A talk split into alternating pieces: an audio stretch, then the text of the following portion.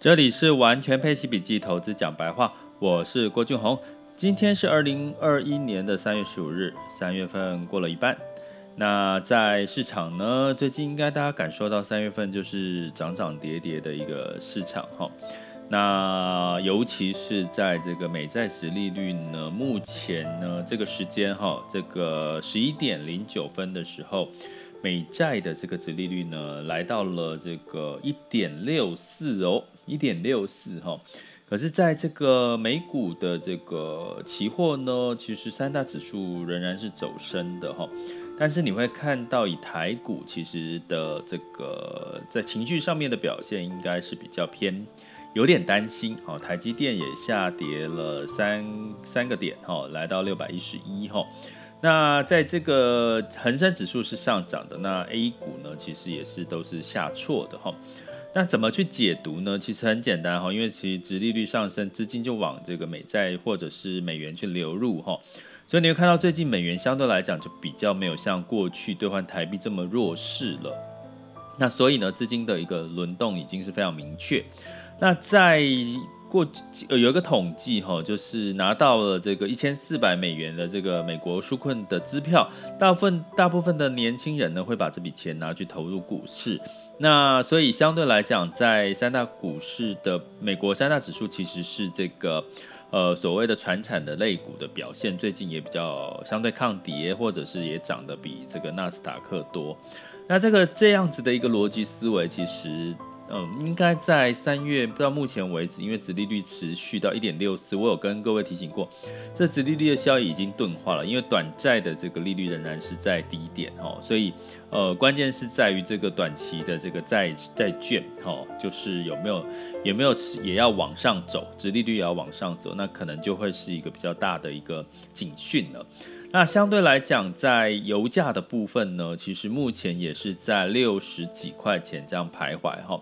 那当然，油价有美元升值，其实对油价就会有一点抑制的作用。其实这些逻辑思维，其实我其实你如果真的呃每天不要不要说每天啦，常常听我的 podcast，你应该慢慢会一直听到我讲这些。有时候你就自己的会有自己的逻辑思维判断哦，这是我们在陪伴式理财过程当中要给大家的哦，我觉得是会让大家有收获的。那呃，昨上次我要提一个个案，就是说我后来因为没没提到嘛，哈。那有我最近有个个案，就是他最近就是因为通常乐观，我要讲过度乐观这件事情，哈。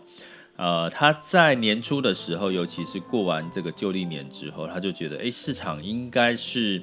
呃，有很好的机会，因为那个时候通常过完年之后，其实市场记得吗？其实亚洲股市是上涨的，所以他在那个时间呢，他就觉得，诶，他赚了大概有有十几个 percent，他就决定在那个时候是采取加码的一个动作，结果越加越跌，越加越跌哈，因为三月份的时候波动大，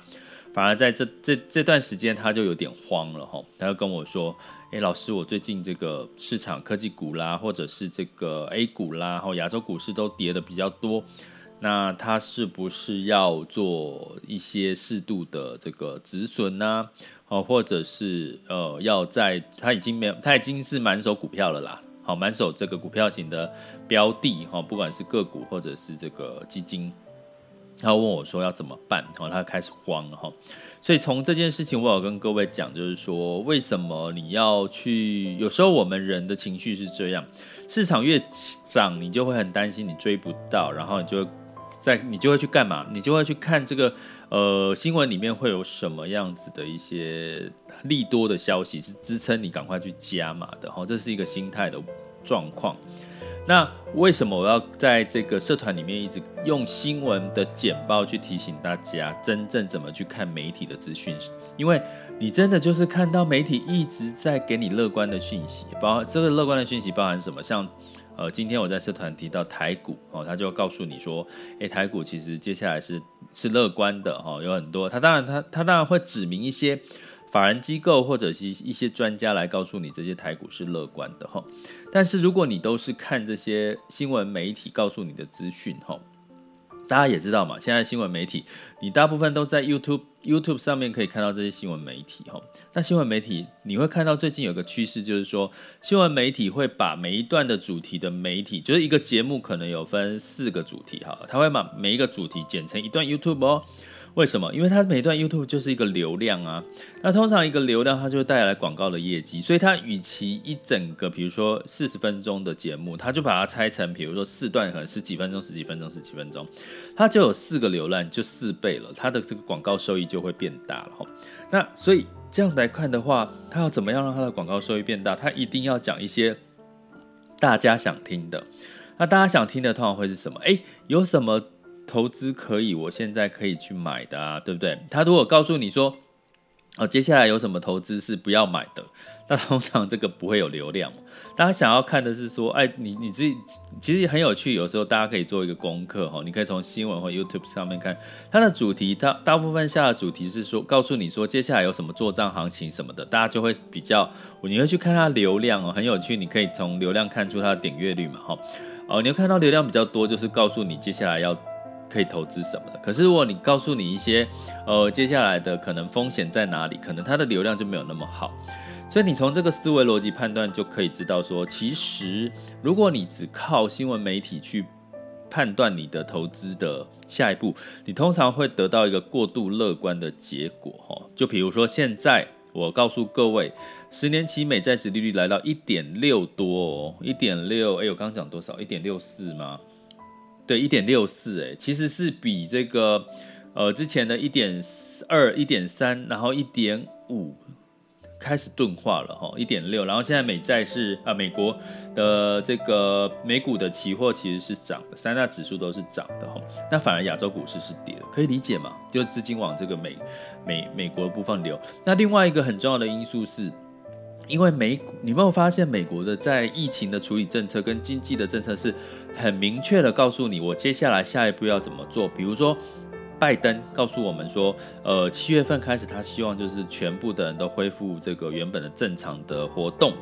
那很明确啊，我就知道我七月份有一个很明确的正常的活动哦。那接下来到底市场要看什么？到底要投资在科技股，还是继续在疫情的产业呢？我觉得这就是我们在做的这个投资人要去做的功课。但是你不要一直只听到新闻的这个片段的介绍，因为它一定是要蹭热点。什么叫蹭热点？一点九兆的纾困案啊，不不不，那赶快就。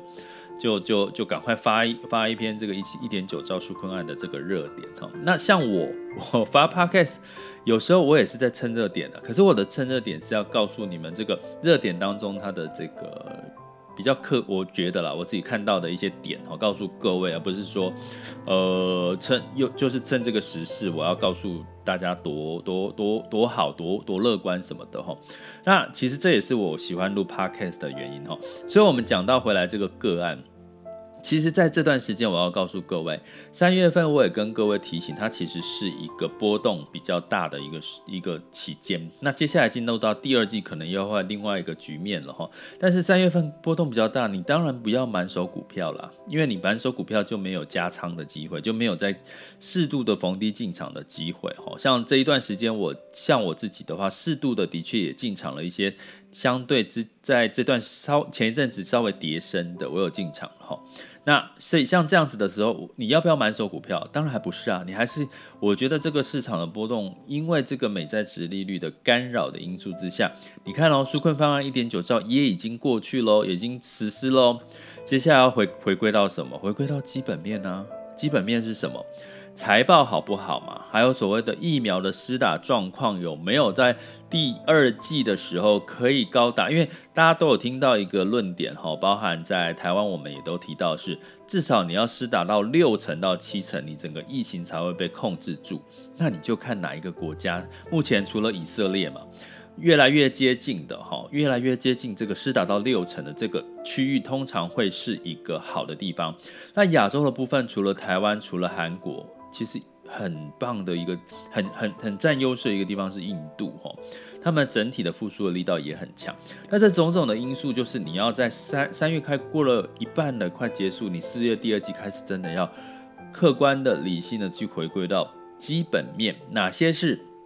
呃没有呃没有涨很很多哈，就超涨超涨。但是它的基本面是越来越好，而且像美国一样，其实是适度的给我们吃一颗定心丸哈。所以我觉得以美股哈、欧股，其实在最近的市场的变化，其实是大家需要去做功课去理解的哈，慢慢去适度的找到一些加仓的机会。那在这一期的网校，我呃郭老师每周带你玩转配息，其实就要跟各位在。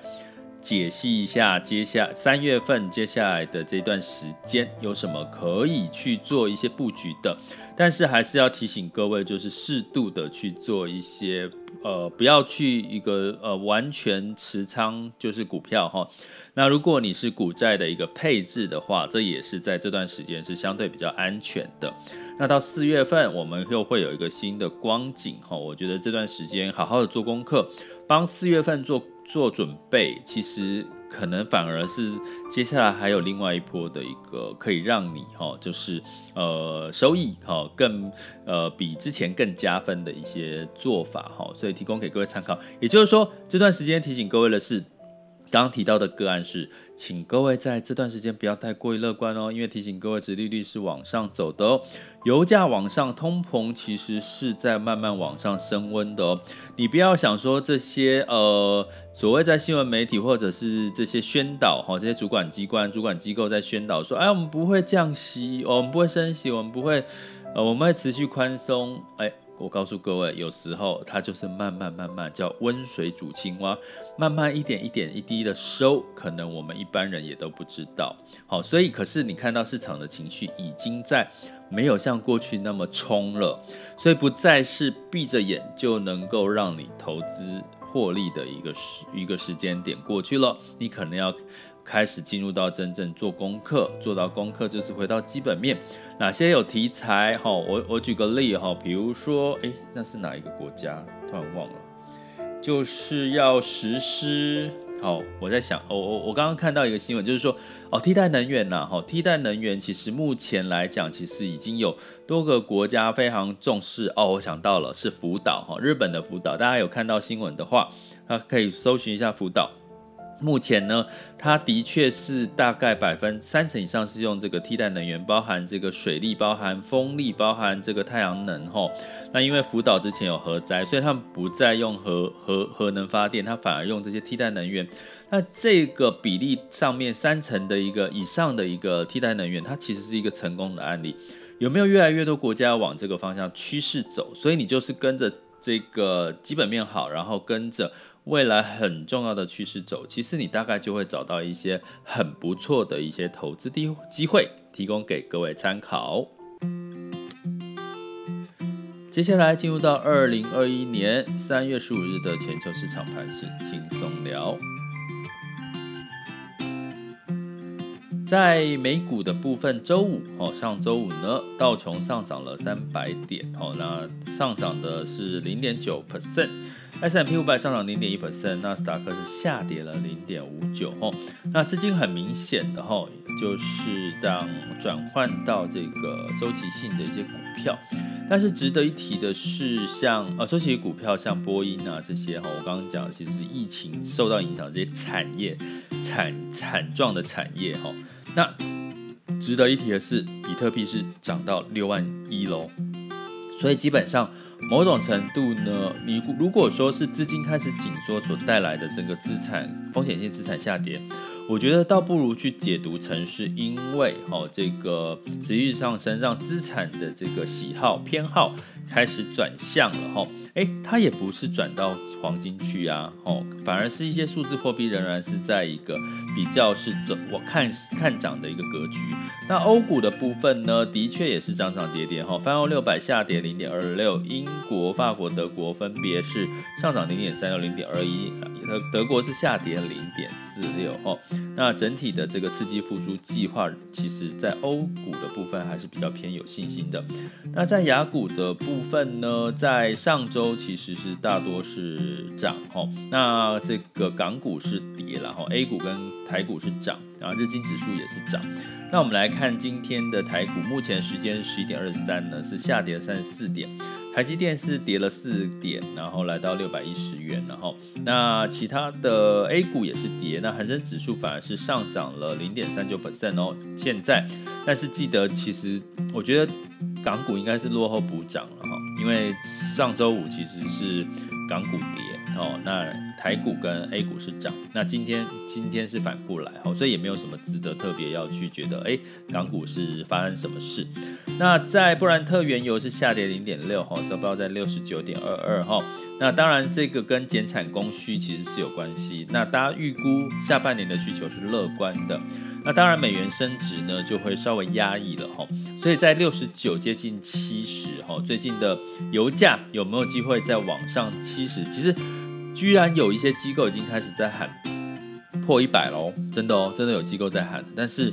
我们就。听听看哈，如果破一百又回到过去的景气过热的一个情况，通膨势必就是一个压力，会让我们整体的市场开修正的幅度就会变大。那所以呢，油价最好我自己觉得啦哈，最好还是维持在这个六十几块钱上下是比较安全的哈。那金价的部分呢是下跌了零点二哈，来到一千七百一十九点八每盎司哈，每美元每盎司每一千七百一十九点八美元。那这个美元指数是呃差不多在九十一点六七，那美元兑台币呢二十八点二哈，那也有提过在不同的这个预期哈，这个台币呢大概是在二十八点二、二十八点五上下哦，在这边波动，